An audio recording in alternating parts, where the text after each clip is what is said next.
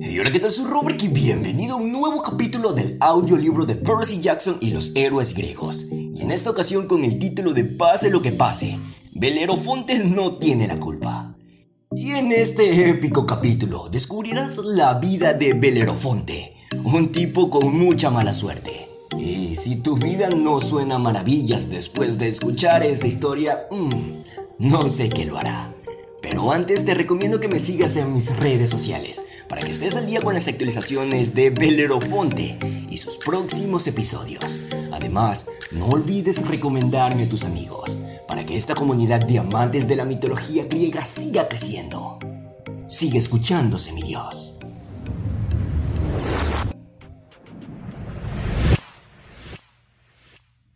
Los griegos antiguos llamaban a este tío Belerofonte el Inocente lo cual tiene su gracia porque siempre andaba metido en algún lío.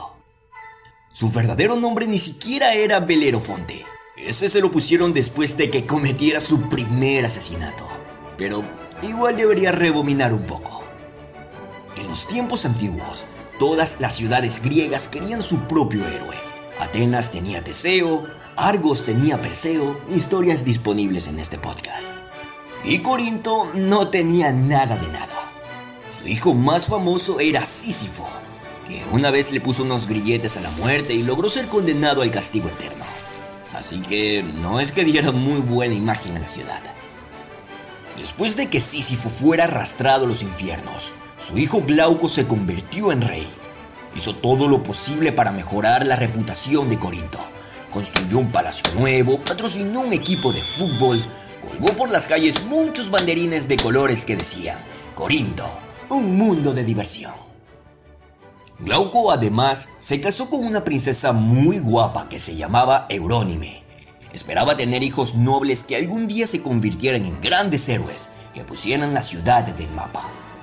El único problema es que los dioses todavía estaban enfadados por lo de Sísifo, y Zeus decretó que los hijos de Sísifo jamás tendrían hijos varones que perpetuaran el apellido familiar. Zeus no quería sisifitos correteando por Grecia intentando engañar a la muerte. Por eso Glauco no podía engendrar varones. Eurónime y él lo intentaron durante años, pero nada. Y el rey se obsesionó con el tema. Una noche paseaba de un lado al otro por el dormitorio real, estrujándose las manos. ¿Qué podemos hacer? Le preguntó a su esposa. ¿Cómo podríamos tener un heredero al trono? Bueno, podríamos tener una hija, propuso ella, y que se convierta en reina. Ah, por favor, se quejó Glauco, que no estoy de humor para bromas. Eurino me puso los ojos en blanco. Bueno, muy bien. ¿Qué tal si adoptamos un hijo? El pueblo jamás aceptará a un rey adoptado. Mm, Eurini me miró por la ventana el mar iluminado por la luna. En ese caso, tal vez debería solicitar ayuda divina. ¿A qué te refieres? La reina sonrió. Tú déjame a mi cariño. Eurónime siempre había sido fan de Poseidón, el dios del mar. Es obvio que tenía buen gusto. Total que la tarde siguiente bajó a la playa y rezó. Oh, gran Poseidón, tengo un problema. Mi esposo no puede engendrar hijos varones, pero está loco por tener un heredero. No me vendría mal tu ayuda. No sé si me entiendes. Poseidón oyó a la hermosa reina solicitar su ayuda y cesó de entre las olas entre toda su gloria y atabado solo con un bañador. Saludos, Eurónime, contestó el señor del mar. ¿Quieres tener un hijo? Pues vale, cuenta conmigo. Así es mi padre, siempre pensando en el bien de los demás. Nueve meses más tarde, Eurínome dio a luz a un niño sano y le puso de nombre Hipono porque todavía no teníamos bastante gente que se llamara Hippo en este libro y audiolibro. rey Glauco estaba encantado, estaba seguro de que el niño era suyo. La reina había rezado pidiendo un milagro y los dioses habían respondido. Glauco no iba a cuestionar su buena suerte. Vale que su hijo era clavadito a los retratos de Posidón de los mosaicos que había en el templo de la ciudad, pero... Eh, eso era una mera coincidencia. A medida que crecía, Hipono se ganó la reputación de gafe. Siempre se encontraba en el peor sitio, en el peor momento.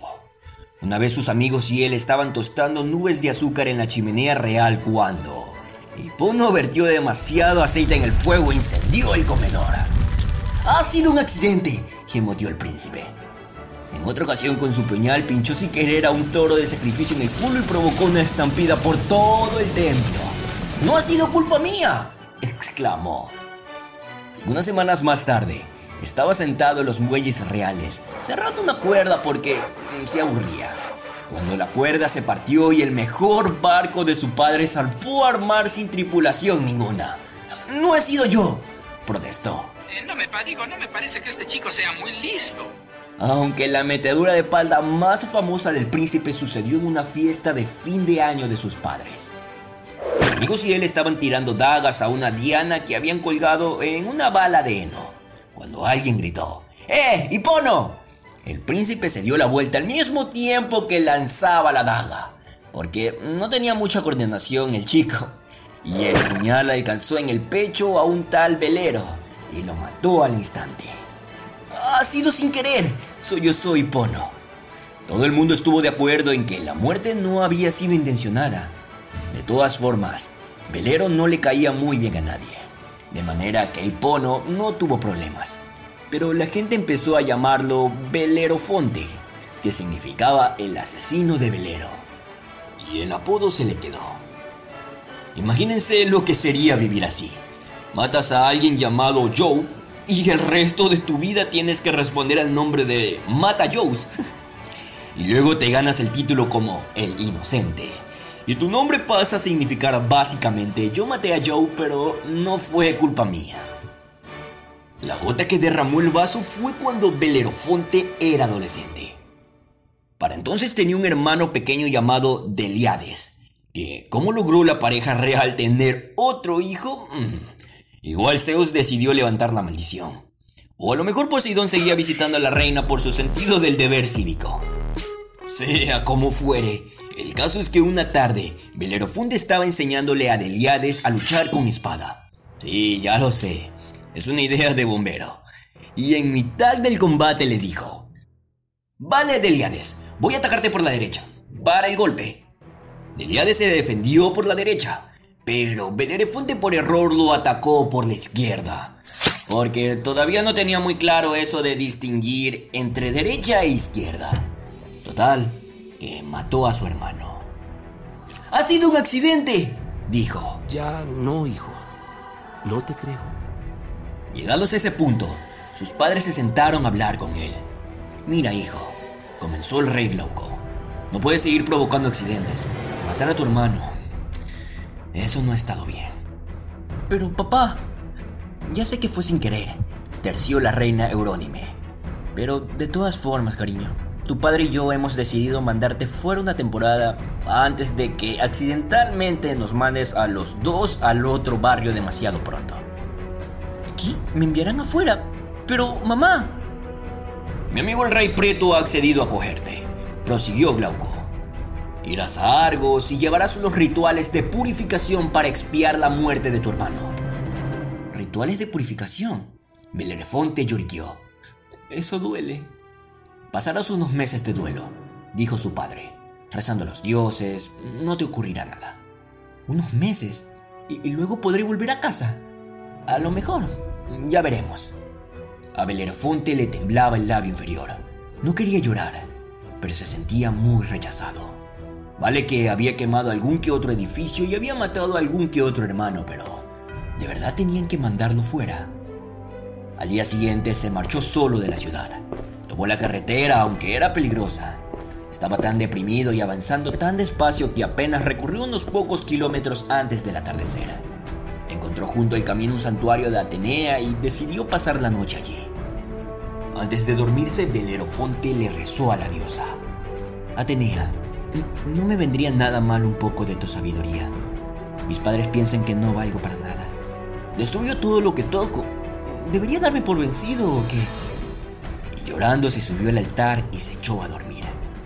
Por lo general no es una buena idea dormir en el altar de un dios.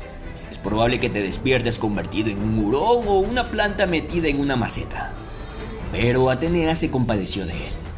Aunque era un hijo de Poseidón y este no era precisamente su mejor amigo, el joven tenía potencial para ser algo más que un desastre con patas. Así pues, mientras dormía, la diosa se le apareció en sueños. Una niebla gris se formó en torno al altar y un rayo llameó. ¡Belerofonte! El Belerofonte del sueño se cayó del altar y tiró una estatua que se hizo añicos contra el suelo. El joven se levantó de un brinco. Yo no he sido. Atenea suspiró. No pasa nada. Esto solo es un sueño. He oído tu oración, Belerofonte. No eres un inútil. Tu auténtico padre es Poseidón, el dios del mar. Belerofonte soltó una exclamación. Por eso me parezco tanto a esos mosaicos. Sí. Y por eso a mi madre le gusta tanto la playa y... Sí. Así que ya deja de compadecerte. Puedes ser un gran héroe si logras tener confianza en ti mismo. Lo, lo intentaré, Atenea. Para que empieces bien, tengo un regalo para ti. La diosa alzó un artilugio de cintas doradas entrelazadas. ¿Esto es una red? preguntó Belerofonte. No, un sujetador. Atenea funció el ceño. Piénsalo. ¿Para qué yo iba a darte un sujetador dorado? Pues... es una brida. Lo que se le pone en la cabeza a los caballos. Ah, sí. Belerofonte nunca había prestado mucha atención a las bridas. Cada vez que intentaba montar a caballo, atropellaba a alguien o acababa irrumpiendo con el animal en algún salón. Así que debo buscar un caballo al que ponérsela. Atenea empezó a dudar de que hubiera sido buena idea aparecerse en el sueño de aquel joven. Le recordaba a Poseidón en sus tiempos más tormentosos, cuando iba por ahí como un vendaval destruyendo cosas a tontas y a locas. Pero en fin, ya no tenía remedio. Tendría que intentar meter al chico en vereda. Cerca de este santuario, dijo, en un lugar llamado Pirene, encontrarás un manantial de agua dulce. Pegaso suele ir allí a beber. ¡Hala! ¡Pegaso, Pegaso! Belerofonte había oído leyendas sobre el caballo alado. Supuestamente había surgido de la sangre de Medusa cuando Perseo le cortó la cabeza al monstruo. Muchos héroes habían intentado capturar a Pegaso, pero ninguno lo había logrado. Eso es, contestó Atenea. ¿Qué te parecería montar un caballo inmortal con alas? Belerofonte se frotó la barbilla. Espera, si mi padre es Poseidón y el padre de Pegaso es Poseidón, ¿no es ese caballo mi hermano? es mejor que no lo pienses, le advirtió la diosa. Tú sigue mis instrucciones. En cuanto te despiertes, ofréceme un sacrificio como es debido, y otro a tu padre, Poseidón. Con eso te ganarás nuestras bendiciones. Luego busca la fuente de Pirene y espera a que Pegaso aterrice allí. Cuando doble las alas para beber, tendrás que acercarte por detrás con sigilo y ponerle esta brida en la cabeza. Mm, lo de sigilo no se me da muy bien. Tú inténtalo. Intenta también no matarte. Si logras introducir el bocado en la boca de Pegaso, la magia de la brida lo calmará al instante. Aceptará tu amistad y te llevará donde quieras ir. ¡Alucina! Pero no tientes a la suerte, le advirtió Atenea. Los héroes siempre tientan a la suerte cuando reciben algún regalo molón como un caballo volador. A ti que no se te ocurra. Pues claro que no. Gracias, Atenea. La diosa se desvaneció en la niebla. Belerofonte se despertó de su sueño. Se cayó rápidamente del altar y tiró una estatua que se hizo añicos contra el suelo. Alzó entonces la vista a los cielos. Oh, perdón, ha sido sin querer. El viento sonó a suspiro exasperado. Belerofonte fue andando a la granja más cercana y se gastó todo el dinero del viaje en comprar un toro joven. Luego sacrificó al animal, la mitad para Atenea y la otra mitad para Poseidón. Y entonces se encaminó a capturar a Pegaso con su sujetador mágico y dorado.